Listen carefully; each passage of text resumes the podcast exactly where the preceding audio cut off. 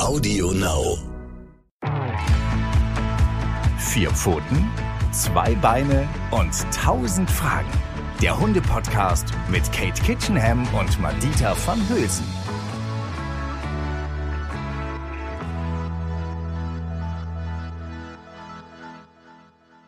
Hallo und herzlich willkommen zu einer neuen Folge von Vier Pfoten, zwei Beine und tausend Fragen mit der wundervollen, schlauen, intelligenten, wunderschönen, lustigen, großartigen, liebevollen Kate Kitchenham und mir, Madita van Hülsen. Ja, was soll ich denn jetzt zu dir noch sagen, Madita? Ey? Gar nichts. Das kann man Gar nichts, soll ich das jetzt, das kann ich, das ja Für, für alle, die uns noch nicht kennen, äh, Katie ist unsere bezaubernde Tierverhaltensexpertin und ich bin sozusagen ähm, genauso Hundefreundin, allerdings unwissend, möchte ich mal sagen. Ich habe einen eigenen Hund, aber ich bin keine Expertin. Und deswegen habe ich immer tausend Fragen im Schlepptau für unsere Katie. Meistens sind das meine, viele davon sind aber auch eure. Ne? Ihr könnt uns gerne schreiben, falls ihr auch Fragen habt.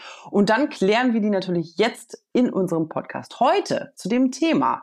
Oh, ich liebe es, weil es natürlich auch ein bisschen etwas mit unserem Charlie, also mit unserem Hund zu tun hat. Und zwar ängstliche Hunde. Wie können wir, ja, dem Hund mehr Selbstbewusstsein geben? Ich finde, das ist ein richtig tolles Thema. Das ist ein super wichtiges Thema. Das ist uns übrigens auch ein paar Mal herangetragen worden von euch da draußen, weil zum Glück ähm, machen das ja ganz viele Leute, so wie Madita, dass sie sich einen Hund aus dem Tierschutz holen. Und das sind ja häufig Kandidaten, die davon betroffen sind, weil sie einfach aus völlig anderen Lebensumständen kommen, vielleicht nicht so einen guten Start ins Leben hatten, äh, sich umgewöhnen müssen an unser Klima, an ein ja an das Stadtleben, so wie Charlie, das er offensichtlich vorher noch nicht kannte. Und natürlich überfordert sie das und sie brauchen Menschen an ihrer Seite, die da ganz einfühlsam ähm, sie dabei unterstützen, im Leben anzukommen und vor allen Dingen das Leben schön zu finden. Und darum geht es heute. Wie können wir die Hunde darin bestmöglichst unterstützen?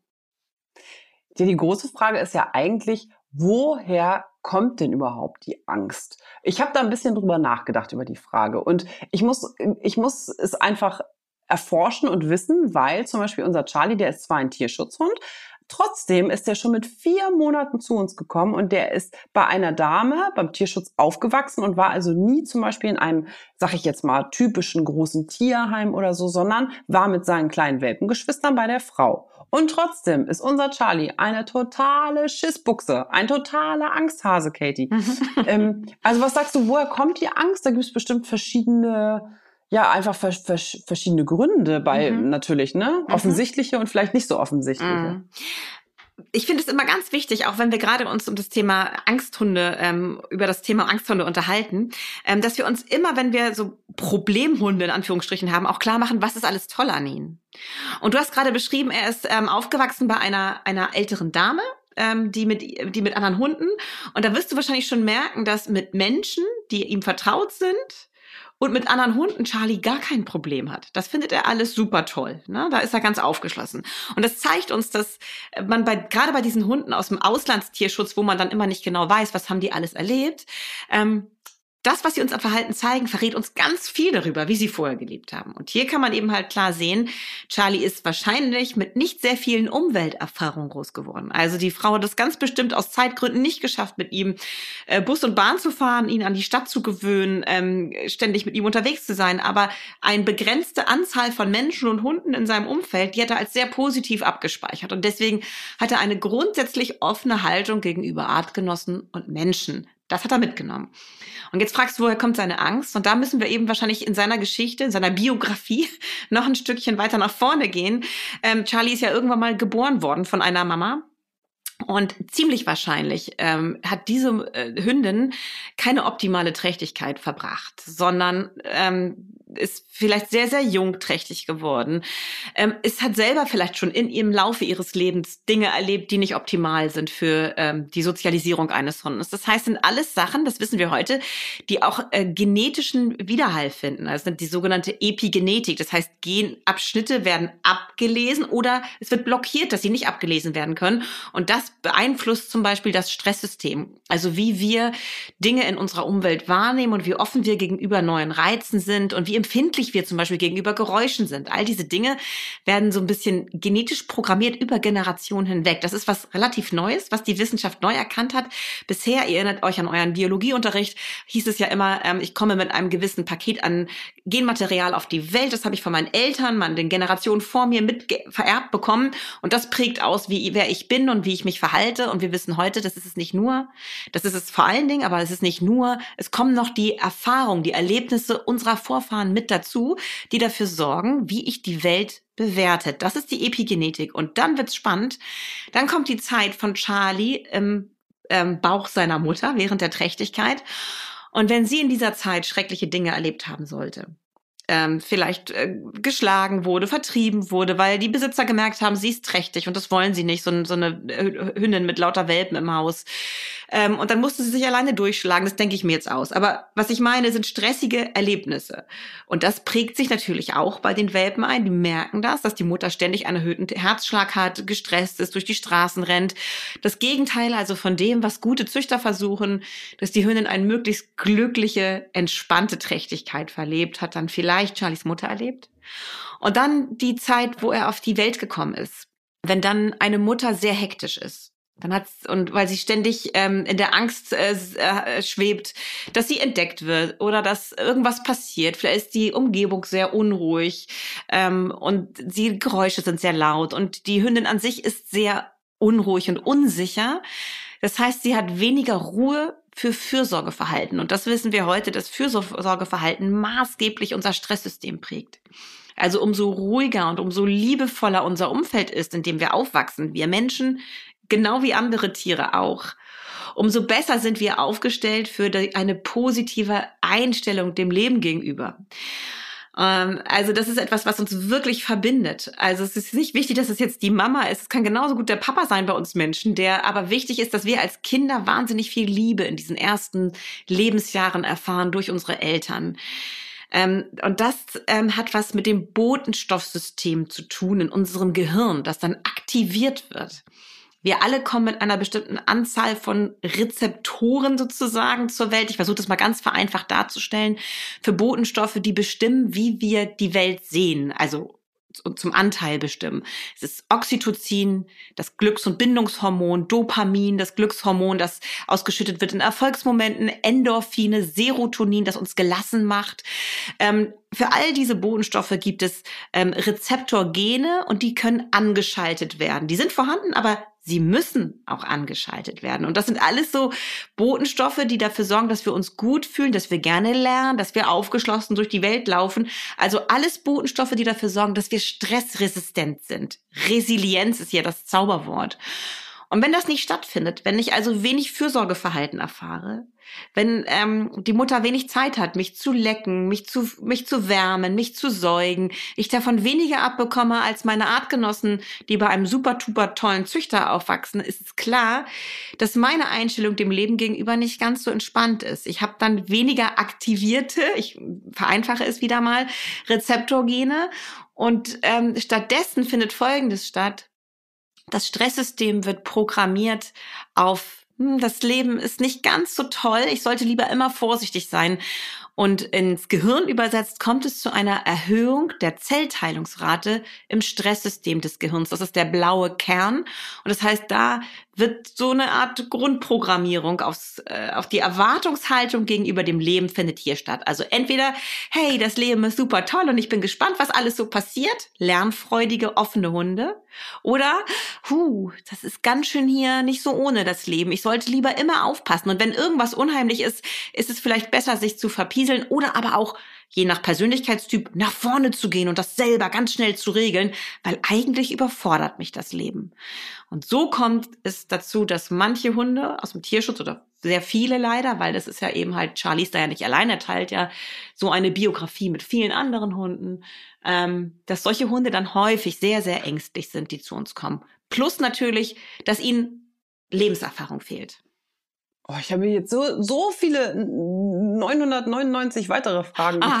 Jetzt, jetzt schon, jetzt schon nach Gott, fast zehn Minuten. Unsere Zeit. Da, ja, äh, ich, darf ich, darf ja, ich kurz was äh, ergänzen bzw. Ja. antworten? Also ja. was ich total spannend finde, ist, dass das wirklich ja vererbbar ist und dass das auch schon bewiesen ist. Ich weiß, dass tatsächlich auch ähm, durch, durch Menschen sozusagen. Es gibt ja inzwischen auch ganz, ganz viele Bücher über Kriegskinder sozusagen, wo man wirklich weiß und wo es erwiesen ist, dass zum Beispiel der Krieg sozusagen die Angst des Krieges sozusagen mitvererbt wird. Ne? Und das finde ich nämlich total spannend, was ich, oder was ich auch für viele Zuhörerinnen und Zuhörer spannend finde, was ich gar nicht wusste, was du gerade eben erzählt hattest, dass ähm, bei Straßenhunden zum Beispiel, also meine so, ich fange mal anders an. Meine Logik war, wir bekommen einen Straßenhund sozusagen, der wird ja auf jeden Fall auf der Straße klarkommen. Also das war meine Logik und ich habe mich vorher auch schon ganz viel natürlich mit dem mit dem ähm, Auslandstierschutz und so auseinandergesetzt.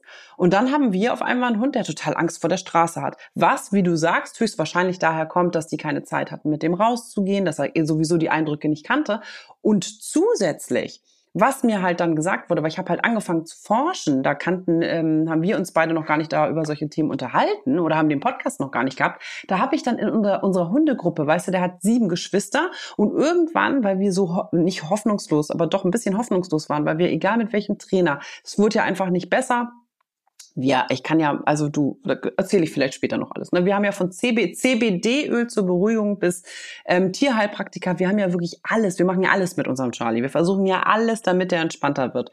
Und ähm, als das alles äh, immer auch jetzt noch nicht hilft oder nur ganz leicht besser wird von Jahr zu Jahr, habe ich in die Hundegruppe bei seinen Geschwistern gefragt, ob den anderen das auch auffällt, dass die Geschwister besonders ängstlich sind. Und da haben die, hat die, die ähm, Tierschutzvermittlerin gesagt, tatsächlich sind die alle ängstlich, weil die Mutter sehr, sehr ängstlich ist. Und das kommt wohl öfter bei Straßenhunden, also gerade bei Straßenhunden vor, weil die ähm, das gewohnt sind, dass die sozusagen Angst eben vor ähm, Straßen- und Stadtgeräuschen haben. Also auch das wird sozusagen mitvererbt. Kannst du dir das vorstellen? Ja, natürlich. Ja. Ich bin da so ein bisschen skeptisch, muss ich sagen, weil es, ähm, man, man, also Straßenhunde, das ist immer so eine Definitionsgeschichte. Ich habe da ja auch dieses Buch Streunerhunde geschrieben, also ich, herausgegeben mit diesen ganzen Forschern, die mir dazu ihre Kapitel geschickt haben.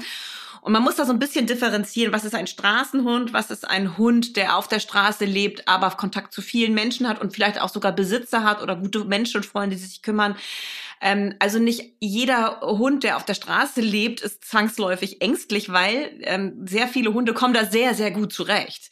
Ähm, ich vermute eher, dass die Hündin ähm, grundsätzlich gruselige Dinge erlebt hat. Also Dinge, die ihr jegliches Vertrauen in sich selbst, also dass sie in der Lage sein könnte, irgendeine Situation zu regeln, eigenverantwortlich, äh, das ist ihr durch traumatische Erlebnisse ab, abgewöhnt worden. Also die rennt nur noch Angst besetzt durch die Welt, weil die wahrscheinlich mit Menschen schlechte Dinge erlebt hat und wenig Umwelterfahrung hatte. Und das gibt es tatsächlich, also da gibt es so eine ganz spannende Studie, die ist schon relativ alt, aber die hat eben halt ganz am Anfang den ähm, Forschern gezeigt, dass sowas wie Epigenetik tatsächlich existiert. Da hat man einem Mäusemann, das ist ein bisschen grausam, ähm, immer dann ähm, einen Stromschlag versetzt, wenn er einen bestimmten Duft gerochen hat. Oh. Ja, es ist gruselig, es tut mir leid. Ich finde es auch doof. Aber was man sehen konnte, war, dass seine Kinder in der ersten und zweiten Generation, obwohl sie niemals einen Stromschlag gekriegt auf haben, den Geruch auf den Geruch entsprechend haben. reagiert Ach du Scheiße. Ja. Also das zeigt ja, das meine ich halt, dass, genau, das, genau, das meine ich halt, ja. dass die Mutter irgendwas Von daher, ja. hat. Ja.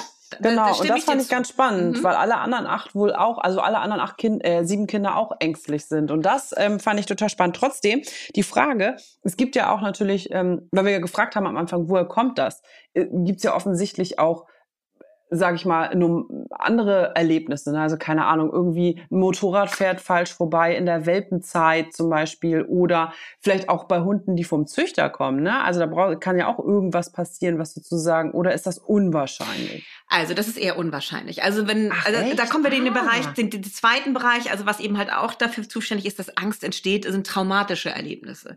Also ein Hund, der ein tolles Zuhause hatte beim Züchter, der entsprechend programmiert wurde auf das Leben ist wunderbar und ich lerne gerne viel und Stress kenne ich eigentlich gar nicht so richtig und wenn, ist es ein bisschen in so einer geringen Dosis ja auch super äh, gut und wichtig, auch das Welpen, dass nicht nur immer alles äh, Friede, Freude, Eierkuchen ist, sondern dass sie auch so kontrolliert mit Stresssituationen in Kontakt gebracht werden, um ihr Stresssystem zu trainieren. Das ist ja sehr, sehr wichtig.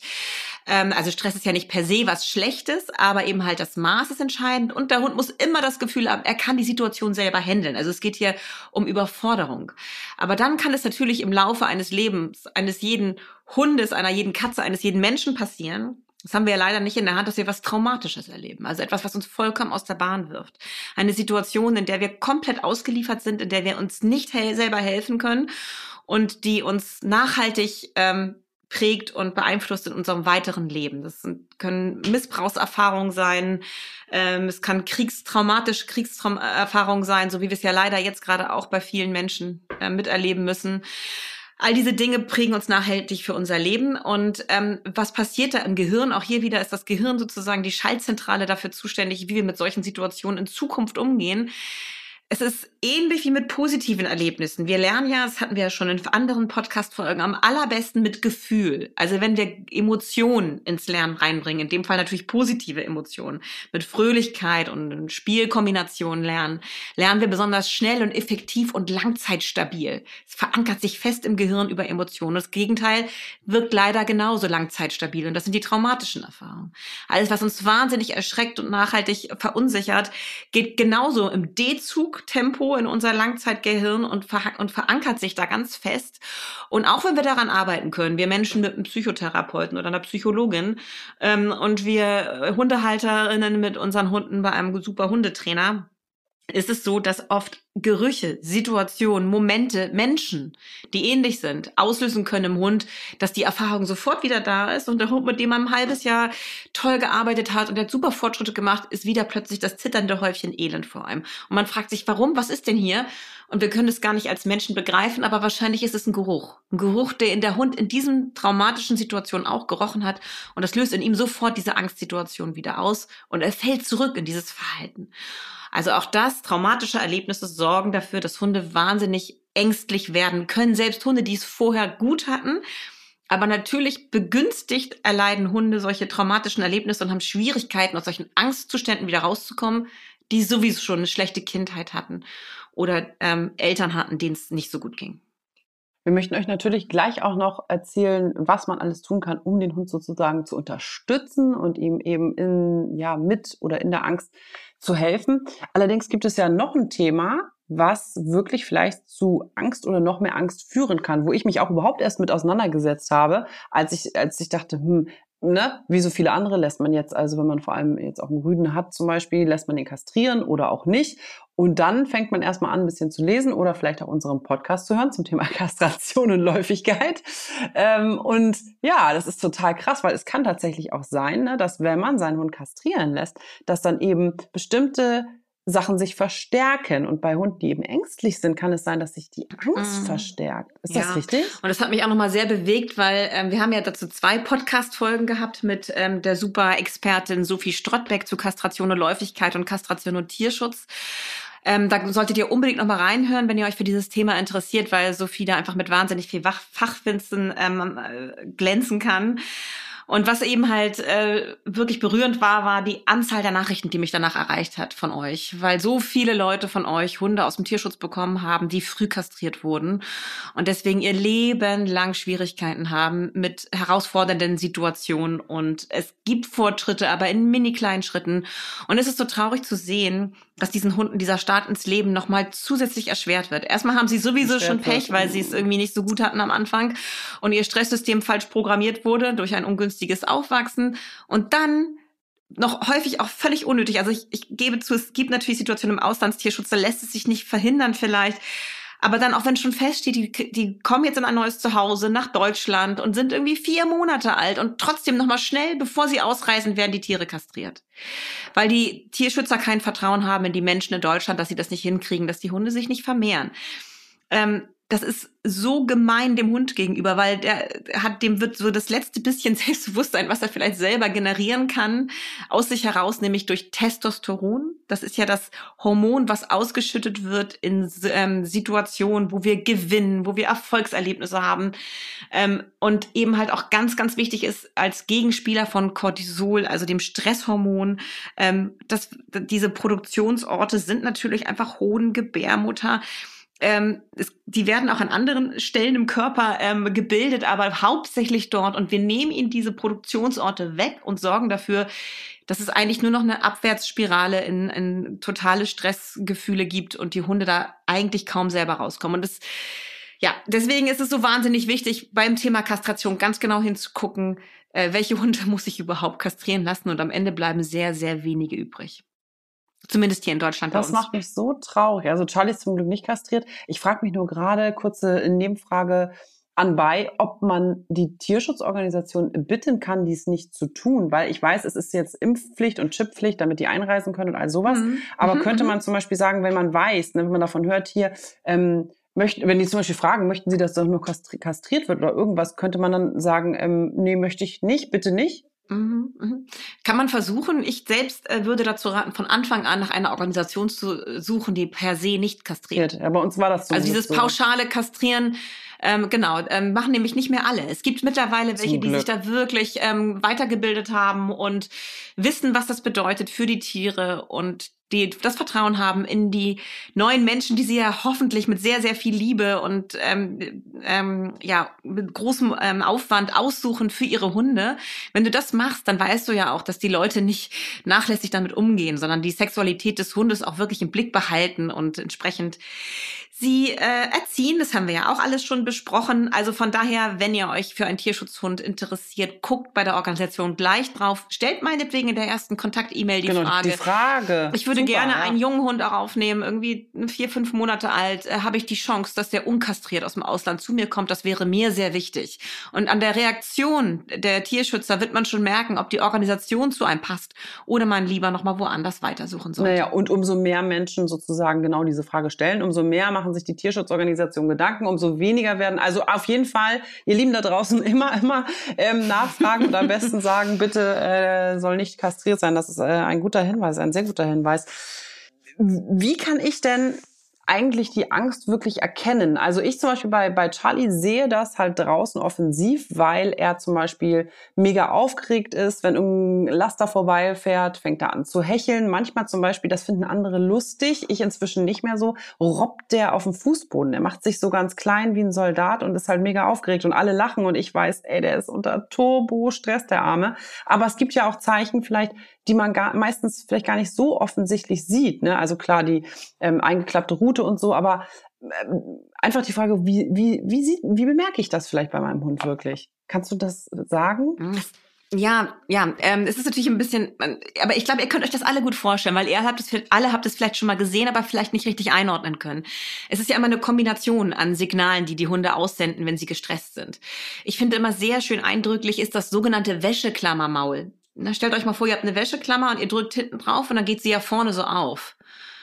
Und das ist so ein ganz geöffnetes Maul und dann hast du so ein ganz langgezogene Lefzen und der Hund hechelt ganz hektisch. Also hier hast du zum Beispiel ein schönes Zeichen dafür, schönes in Anführungsstrichen, äh, Zeichen dafür, dass der Hund jetzt wirklich mega gestresst ist. Das gibt es in verschiedenen Abstufungen. Nicht ganz so äh, deutlich zu erkennen ist es, wenn einfach nur die Lefzen ganz lang nach hinten gezogen sind. Auch das ist ein Stresszeichen. Diese Hunde haben Stress.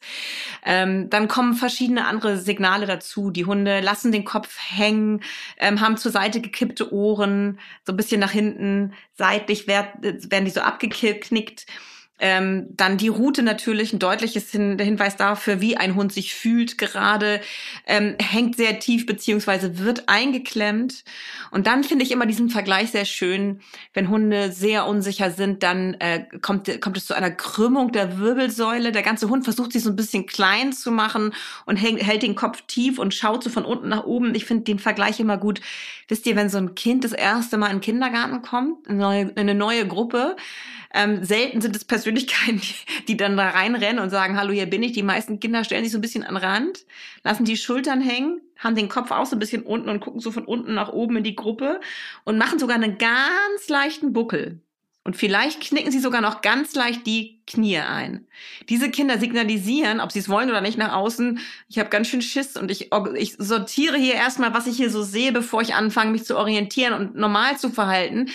Ähm, und das ist auch ein deutliches Zeichen, das ist auch Unterwürfigkeitsverhalten bei Hunden. Aber hier, das kannst du eben halt auch deutlich sehen, wenn ein Hund völlig verschreckt ist, macht er das. Und umso verschreckter er ist, umso mehr zeigt er das. Also ein Hund, der extreme Angst hat, reißt das Maul auf, reißt die Augen auf, macht einen Riesenbuckel, klemmt die Rute ganz tief ein. Also das kann dann auch wirklich jeder erkennen, dass dieser Hund fürchterliche Angst hat. Aber es gibt eben halt diese verschiedenen Abstufungen, an denen ihr das deutlich erkennen mhm. könnt. Ich fand es auch ganz spannend eigentlich darüber, was du, was du vorhin gesagt hast, dass ja sogar Gerüche das sein können. Auf die Idee bin ich noch gar nicht gekommen. Ne? Also beim, ich fand das, wenn ich jetzt darüber nachdenke, was könnte es alles sein, ist es für mich offensichtlich wie natürlich Geräusche, ähm, große Sachen, laute Sachen, irgendwas fällt runter.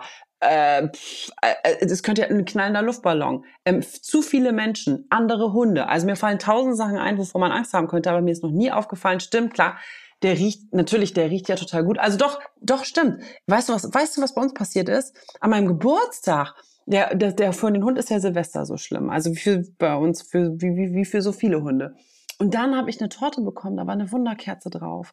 Und ich habe sofort in der ersten Sekunde habe ich geschrien, sofort die Wunderkerze ausmachen. Deine ja, Freundin. genau, und meine Freundin so, hä? Wieso? Und ich und der Hund war schon zitternd drei Stockwerke oh, hochgerannt, ja. hast du zwei Stunden ja. nicht gesehen und ich nur so nein. Dann war dieser Geruch, Geruch. genau der Geruch Beispiel. von dieser Wunderkerze ja. und da habe ich sofort das sofort bei mir Klick gemacht. Ne? Also es gibt so, das hatten wir ja, auch ne in dieser Silvesterfolge, dass die dass die Silvesterangst der Hunde durch so Geräusch-CDs eventuell ein bisschen zu beeinflussen ist, aber letztendlich ist es eben halt ein Potpourri an Sinneseindrücken, die der Hund abspeichert und mit dieser Situation verbindet und da gehört vor allen Dingen der Geruch dazu. Also wenn ein Hund den Böllergeruch riecht, dann ist der sofort im Haus wieder zurück und verkriecht sich im Keller, ähm, wenn er das so eben halt so unschön abgespeichert hat. Also Gerüche sind ganz wichtig, aber übrigens nicht nur bei uns, äh, bei den Hunden, sondern auch bei uns Menschen, Madita. Ich habe leider eine Freundin, die etwas nicht, äh, etwas Traumatisches erlebt hat und die hat irgendwann ist sie dahin gekommen, dass sie gemerkt hat, das ist der Geruch. Weil manchmal hat sie das, es ist nämlich ein Parfum. Wenn sie auf dem Bahn, so ein gängiges Parfum, wenn sie auf dem Bahnsteig steht und das riecht nach diesem Parfum, erhöht sich ihr Pulsschlag. Und jetzt weiß sie, woran es liegt. Weil es hat sie es mit, sie hat es unterbewusst mit dem Geruch gekoppelt. Also auch wir funktionieren noch so, nur wir gehen natürlich nicht so bewusst mit Gerüchen um oder so ähm, detailliert, wie Hunde das tun. Ja. Wahnsinn. Also es ist schon, das ist schon echt krass. Vielleicht könnte man versuchen, ähm, also wenn ihr auch einen Angsthund oder eine Angsthündin habt, dann könntet ihr zumindest versuchen, wenn ihr nicht genau wisst, woran es liegt, dass ihr darauf achtet, wann wirkt mein Hund gestresst und könnte es vielleicht auch hier in der Nähe ein Geruch sein. Also irgendwas, dass, dass man mehr darauf achtet noch als vielleicht, ne, als vorher schon. Mhm, aber das ist wichtig, weil was du jetzt gerade sagst, weil es schon die Überleitung ist zu unserem nächsten Punkt, nämlich wie kann ich eigentlich meinem Hund aus der Angst heraus helfen? Ja, oder gibt es so viele Wenn wir ständig ja, wenn wir ständig immer gucken, wie geht's ihm jetzt und ist das jetzt vielleicht gerade schlimm gut. für ihn oder warum ja. ist was, dann fangen wir an, uns sehr merkwürdig zu verhalten. und merkwürdiges Verhalten, unsicheres Verhalten zeigt dem Hund, dass wir auch unsicher das sind ist auch und nicht das alles gut. komisch finden Scheiße. und das wiederum verstärkt den Hund. Also das ist das, deshalb ist es schön, dass du das jetzt gerade sagst, weil ich glaube, jetzt wird's langsam Zeit für uns, ne? Ja, die auch anhand klar, der Zeit. Natürlich, natürlich, natürlich. Wir haben, wir haben jetzt kommen die, jetzt kommt mit das Highlight und die besten Tipps überhaupt, wie wir unserem Angsthund denn helfen und wie wir den unterstützen können. Ja, ja. Jetzt, jetzt geht's geht's los. Achtung, hier kommt Kate Kitchenham. Oh Mann. Nein, das ist doch geil. Ich habe ja, ich hab, ja. ich, ich hab mir ein paar Sachen aufgeschrieben, aber ich, ich bin Ja. vielleicht, ähm, vielleicht, vielleicht kommt ja bei mir auch noch irgendwas dazu, was, was äh, bei dir nicht mit auf dem Zettel ist. Also schieß mal los, Baby. Es gibt zwei wichtige Punkte und die sage ich gleich vorweg und dann gehe ich en, en Detail darauf ein. Und das erste ist Erfolgserlebnisse. Hunde, die so eine schlechte Pro Programmierung ihres Stresssystems haben, brauchen Erfolgserlebnisse und Liebe. Das heißt, warum ist das so wichtig? Weil das Gehirn ein Muskel ist. Und das heißt, Muskel kann man trainieren. Und das heißt, wir können es auch noch wieder ein bisschen neu programmieren, das Gehirn. Das ist der erste Punkt, der mir wichtig ist. Also Erfolgserlebnisse, speichert euch mal ab. Und ganz, ganz wichtig, Best Buddies. Also neben uns Menschen, wir sind ja auch schon ihre Best Buddies, brauchen sie unbedingt Artgenossen, die ihnen zeigen, wie toll das Leben ist auf der Welt. Und ähm, genau, das zum jetzt nochmal zurück zum Thema Erfolgserlebnisse. Ich würde mit einem Hund, der so unsicher ist und der nichts kann ähm, und sich nichts zutraut, den würde ich zum Beispiel ähm, ganz kleine Schritte, wahnsinnig viel Geduld, unheimlich viel Zuversicht ausstrahlen und kleinste Erfolgserlebnisse gigantisch feiern. Also worüber sich andere Leute kringelig lachen würden oder es noch nicht mal bemerken würden, dass das für euren Hund ein Erfolgserlebnis ist. Also zum Beispiel bei dir, Charlie kriecht auf dem Boden, alle Leute lachen und du, du findest es gar nicht witzig, weil du weißt, was in ihm gerade vorgeht. Und dann hast du, bist du ganz weit weg von irgendwie einem Laster oder so und Charlie wirft sich nicht auf den Boden, sondern bleibt einigermaßen entspannt stehen, dann wird das gefeiert. Aber wie? 10. Ich weiß und ich habe bei Katie das wird gelernt. so gefeiert. Bei Katie gelernt, dann sage ich, ja fein, Charlie, super fein, Charlie, Yay! Ja, toll. Oder? Such a good boy. Ja. ja. Und dann fröhlich langsam genau. entfernen, damit die Situation nicht kippt. Ganz wichtig. Ganz, ganz, ganz wichtig ist immer ein positiver Abschluss. Wenn ihr merkt, euer Hund macht gerade einen Fortschritt und es ist ein Erfolg zu sehen, versucht es zu halten und euch zu entfernen, damit es nicht nachher, was weiß ich, der Laster kommt näher und Charlie kriecht wieder auf den Boden, dass das das letzte Erlebnis war. Oh Gott, also ich sehe, ich, ich sehe gerade, wir sind ja schon fast bei 30 Minuten, das habe ich gar nicht, ja, das hab ich gar nicht geschnallt. Katie, ich, ich habe hab das voll nicht geschnallt. Ich dachte, wir haben hier noch 10, 15 Minuten. Oh mein Gott, die Folge ging so schnell, das wahrscheinlich, weil ich, weil ich auch wieder hier, du, also ich bin still, schieß, schieß weiter los. Oh Gott. Ja. ihr Lieben da draußen, vielleicht stellt ihr euch jetzt schon mal auf 40 Minuten ein. Ihr wisst, auf uns ist Verlass. Das sind, wir sagen immer 30 und es werden immer 40. Also, diese wichtig, ganz, ganz wichtig, versucht es immer positiv abzuschließen. Und das bedeutet für uns Menschen wahnsinnig gute Impulskontrolle, weil wir neigen dazu, und da nehme ich mich mit rein, äh, dass wir mehr wollen, dass wir schnellere, schneller vorankommen wollen, dass wir größere Fortschritte machen wollen. Und das ist bei allen Hunden wichtig, aber umso wichtiger noch bei unsicheren Hunden. Schraubt eure Erwartungshaltung ganz weit zurück. Feiert die kleinen Erfolge, sorgt dafür, dass es positiv beendet wird. Geht nach Hause, wenn es gerade gut gelaufen ist. Ich weiß, es fällt schwer, aber es ist sozusagen der Schlüssel zum langfristigen Erfolg. Das heißt, der Hund hat immer mehr, wird gefeiert dafür, bekommt das Feedback, er ist großartig, er ist ein toller Hund, weil er Dinge schafft. Er hat Erfolgserlebnisse mit euch zusammen. Es bedeutet in dem Fall nicht unbedingt ein Leckerli. Das kann helfen, aber vor allen Dingen bedeutet es euer soziales Feedback, eure Freude. Ähm, und das bedeutet auch, sobald die Beziehung entsprechend ist, versucht mit eurem Hund zu spielen, versucht ihn dafür zu begeistern. Viele Hunde haben das nie kennengelernt, leider, dass man mit Menschen spielen kann. Auch dazu haben Madita und ich eine extra Folge gemacht, Spielverhalten mit Menschen. Ähm, versucht sie zu motivieren, mit euch zu spielen, Spielen toll zu finden. Warum? Ganz logisch, Spielen löst positive Gefühle aus. Und genau das brauchen sie ja. Ne? Denkt an die Botenstoffe.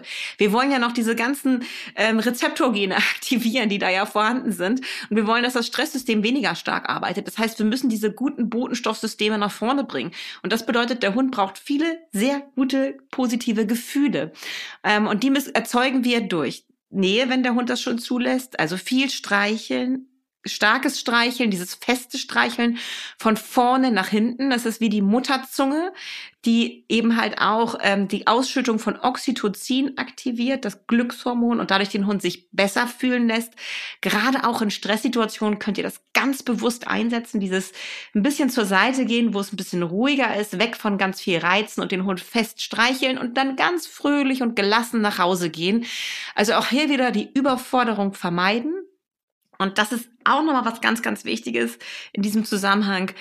Versucht immer eine Situation zu schaffen, wo ihr das, wo ihr wisst, euer Hund kann die Situation meistern. Versucht ihn nicht zu überfordern. Das bedeutet nicht, dass ihr ihn auch ein bisschen fordern müsst. Also wenn ein Hund zum Beispiel schon am Dienstagvormittag um neun Uhr in die Stadt gehen kann, weil da so wenig los ist, könnt ihr langsam anfangen, ähm, euch Richtung 9.15 Uhr oder 9.30 Uhr zu bewegen aber immer nur in dem Verhältnis, in dem der Hund das zu leisten in der Lage ist. Denn diese Hunde, die traumatische Erlebnisse hatten oder eben halt so eine schlechte Kindheit, äh, die sind sehr schnell, dass sie in ihr Angstsystem zurückfallen, wenn wir sie überfordern. Und das gilt es unbedingt zu verhindern.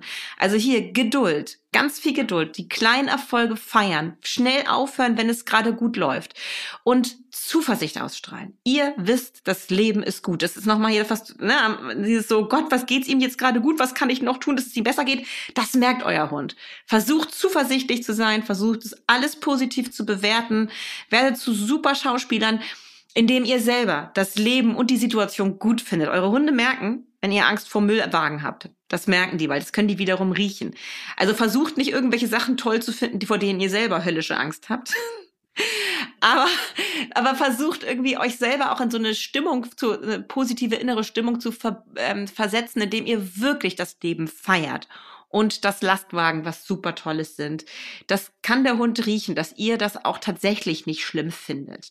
Auch das ist ganz, ganz wichtig. Das ist ja wie, ist ja auch wieder wie beim Kind, ne? Wenn man beim, also beim eigenen, beim, beim Menschenkind und nicht beim haarigen Kind sozusagen, wenn man da, äh, wenn die merken, keine Ahnung, wenn ich halt weggehe, soll ich ja auch fröhlich sein, weil das ist ja nichts Schlimmes und wenn ich weggehe und ich heule, dann findet das Kind das natürlich auch doof.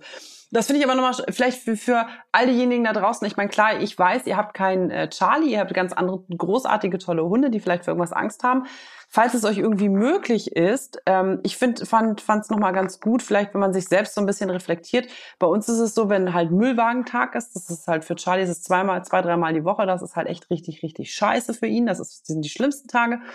Und ich habe halt auch manchmal Tage, da tut er mir einfach so leid, weil er halt wirklich, er sitzt zitternd in der Wohnung und will einfach nicht raus. Der würde lieber sein Kaki drei Tage anhalten wie an Silvester, als dass der halt rausgeht. Aber er muss ja raus. Und wenn ihr irgendwie die Gelegenheit habt, ne, wenn ihr selber merkt, ich bin ihm jetzt keine große Hilfe als Hundefreund, wenn ihr irgendwie die Gelegenheit habt, dass ihr vielleicht einen Partner habt oder eine Partnerin, die damit entspannter ist, ja, dann und die Zeit hat rauszugehen, dann lasst bitte den anderen das machen, weil wie Katie, wie Katie gesagt hat, der merkt das. Und ich lasse das einfach manchmal, wenn der Hund bei mir so viel Mitgefühl auslöst, dass er mir wirklich einfach total leid tut. Und ich echt denke, heute keine Ahnung, habe ich einen ja, bin ich, bin, habe ich halt selber so einen schwachen Tag und möchte ihn am liebsten mit meinem ganzen Mitgefühl überschütten, dann sag ich zu meinem Mann, sei du so lieb, geh du heute kurz heute Morgen mal mit ihm raus, heute Mittag ist vielleicht schon besser, dann geht's dem Hund, das, ich, ich, ich helfe dem Hund damit ja auch nicht. Ne? Deswegen, ähm, also ich habe mir das so ein bisschen angewöhnt, selbst zu reflektieren, ähm, wann nütze ich dem Hund eigentlich überhaupt was und ähm, wann ist es vielleicht besser, wenn jemand anders, wenn jemand anders mit ihm geht. Ich weiß, viele sind auch alleine, ne? die haben diesen Luxus nicht, aber wir versuchen das dann so ein bisschen aufzuteilen. Das ist super. Und das ist ja auch wieder dieses Tolle, was wir durch Hunde mitnehmen können, gerade auch durch Tierschutzhunde, dass wir in unserer Selbstreflexion so geschult werden, uns besser selber einschätzen können, uns besser selber sehen, so diesen Spiegel durch den Hund. Das ist eine super Sache, aber natürlich, genau, was du schon sagst, dass man ganz ehrlich mit sich selbst ist und weiß, okay, jetzt bin ich gerade alles andere als eine Hilfe in dieser Situation. Und dass man dann auch durchaus abgeben kann an Leute, die das vielleicht viel, viel besser handeln können als man selbst. Und was ich auch spannend fand, ist tatsächlich mit der ähm, grundsätzlich Bewegung tut halt gut. Ne? Also ich merke das, wir gehen jeden Tag einen super lang, was heißt super lang, aber langen Spaziergang, so anderthalb Stunden. Und auf dem Hinweg ist er halt immer total gestresst, also macht halt ne, dieses äh, Robben wie so ein Soldat und schüttelt sich ganz viel, dieses Stressschütteln hat er ganz toll. Und dann lasse ich ihn halt immer laufen und dann den Rückweg ist total okay. Am, beim Rückweg mhm. ist er fein. Da hat er nicht so diesen Stress. Und ich habe auch das Gefühl, dass die mhm. Ruhephasen ihm gut tun. Also wenn er halt dann echt ein bisschen äh, pennt, das ist halt leider, also in Anführungszeichen leider mit einem Baby oder Kleinkind echt schwierig. Und er hat natürlich seine Plätze, wo ich die echt absolut versuche zu verteidigen.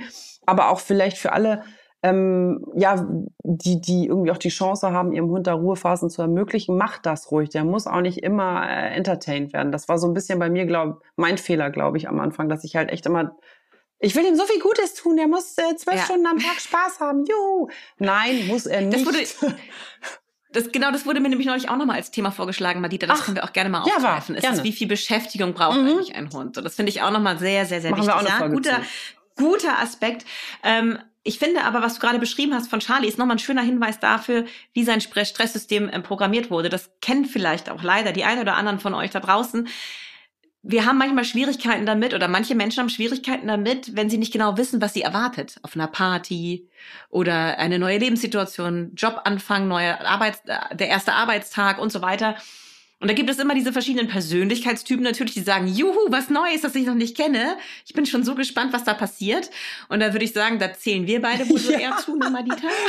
Hauptsache, es wird ganz also, anders, als, wir, als wir es geplant haben. Ja, ja. Das wird schon lustig. Gib mir eine neue Herausforderung, ich freue mich. Ja. Natürlich ist man auch aufgeregt, natürlich ist man ein bisschen gestresst, aber es ist positiver Stress. Und es gibt Menschen, für die ist es überhaupt nichts. Die haben da gar keinen Bock drauf und sind total froh, wenn sie diesen ersten Tag hinter sich gebracht haben.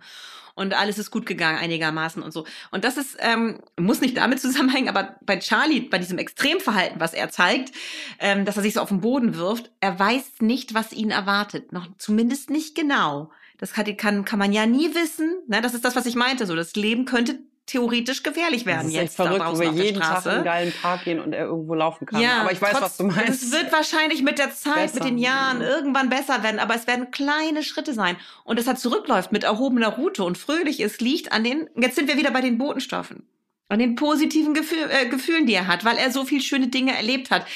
Ähm, wenn, wenn dir das gelingt oder wenn euch das gelingt, dass ihr eurem Hund unterwegs diese positiven Erlebnisse haben lasst, kontrollierte Hundekontakte, ne? also hier die, die Hunde, die ihr gut kennt, denen ihr vertrauen könnt, spielen mit euch im Park, tolle Erlebnisse, Erfolgserlebnisse, der Hund muss was finden und was suchen, was ihr versteckt habt und ihr feiert ihn dafür und spielt dafür.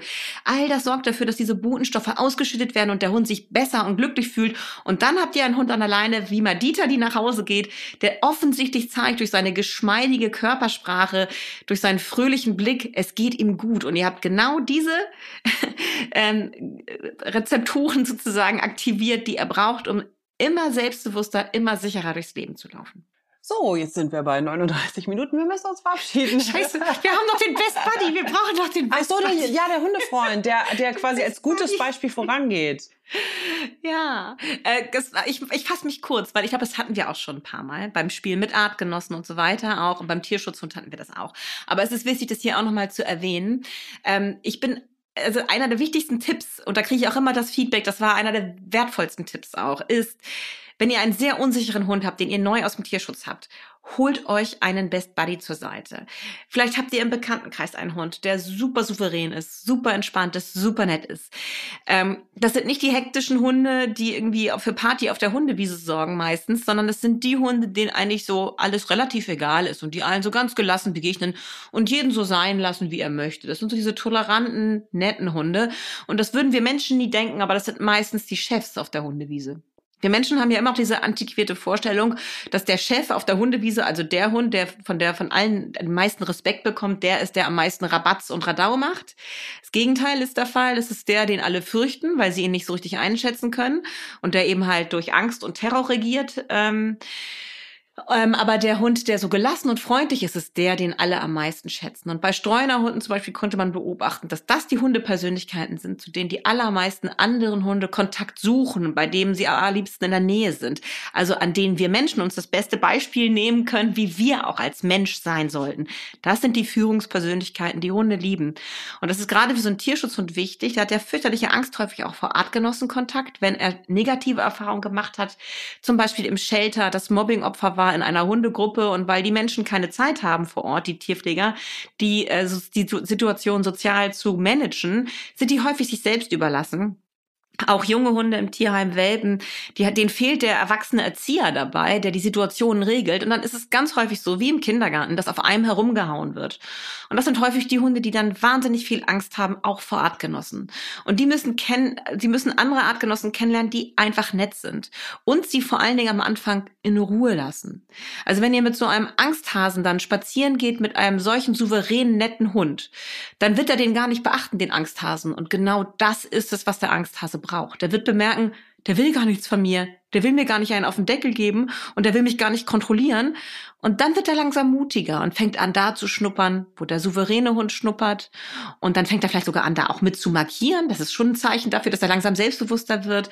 Und häufig hat man so sozial kompetente Hunde dabei, ist natürlich immer ein bisschen Glück mit im Spiel, aber oft gibt es das tatsächlich, die merken das selber, wenn der andere selbstbewusster wird. Und dann fangen sie an, Kontakt aufzunehmen, aber ganz liebevoll und vorsichtig, sodass sie sozusagen immer in dem Maße, in dem der andere Hund das leisten kann, mitgehen und immer mehr interagieren. Und so hat man zum ersten, so einen ersten guten Freund, der einem zeigt, dass andere Hunde nett sein können.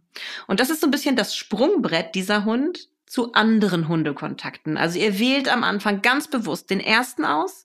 Und wenn ihr merkt, jetzt hat mein Hund Selbstbewusstsein und kann schon ein bisschen besser kommunizieren und traut sich was zu, dann den zweiten netten Hund. Und dann können die Hunde, die ihr auswählt, nach und nach auch ein bisschen komplexer werden in ihren Persönlichkeitsstrukturen, auch mal ein bisschen herausfordernder.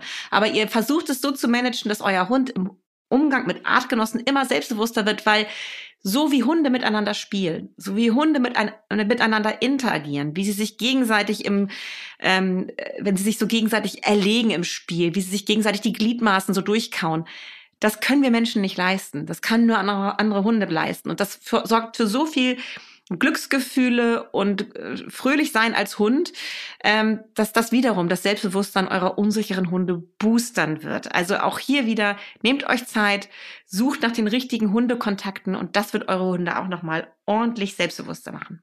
Mm, sehr schön. Toll. Und wir, das war's jetzt, genau, Madita, oder? Unter 45 Minuten. ich weiß nicht, ob das geht äh, bei den, bei den ah. verschiedenen ähm, Systemen sozusagen. Aber vielleicht sonst könnt ihr uns einfach irgendwie vielleicht vorspulen, dann kommt ihr auf 30 Minuten, die wir immer versprechen. Aber ihr wisst, wir haben euch ganz, ganz, ganz doll lieb da draußen und deswegen möchten wir euch die bestmögliche Podcast-Folge zu jedem Thema bieten und möchten auch nichts vergessen und alles komprimiert für euch in eine Folge reinpacken. Ich glaube, das haben wir jetzt geschafft hier bei ängstliche Hunde, wie kann man die am besten unterstützen? Und ähm, ihr könnt uns natürlich gerne schreiben. Wir freuen uns auf eure Nachrichten und wir freuen uns natürlich auch, wenn ihr unsere anderen Folgen zu den anderen Themen anhört. Wir drücken euch ganz doll, sagen, wir haben euch lieb und äh, ich, ich sag mhm. tschö mit Ö. Und du, Katie? Ich sag immer tschüss. tschüss, Lieben. Bis zur nächsten Folge. Macht's gut. Tschüss. Vier Pfoten zwei Beine und tausend Fragen. Der Hunde-Podcast mit Kate Kitchenham und Madita van Hülsen.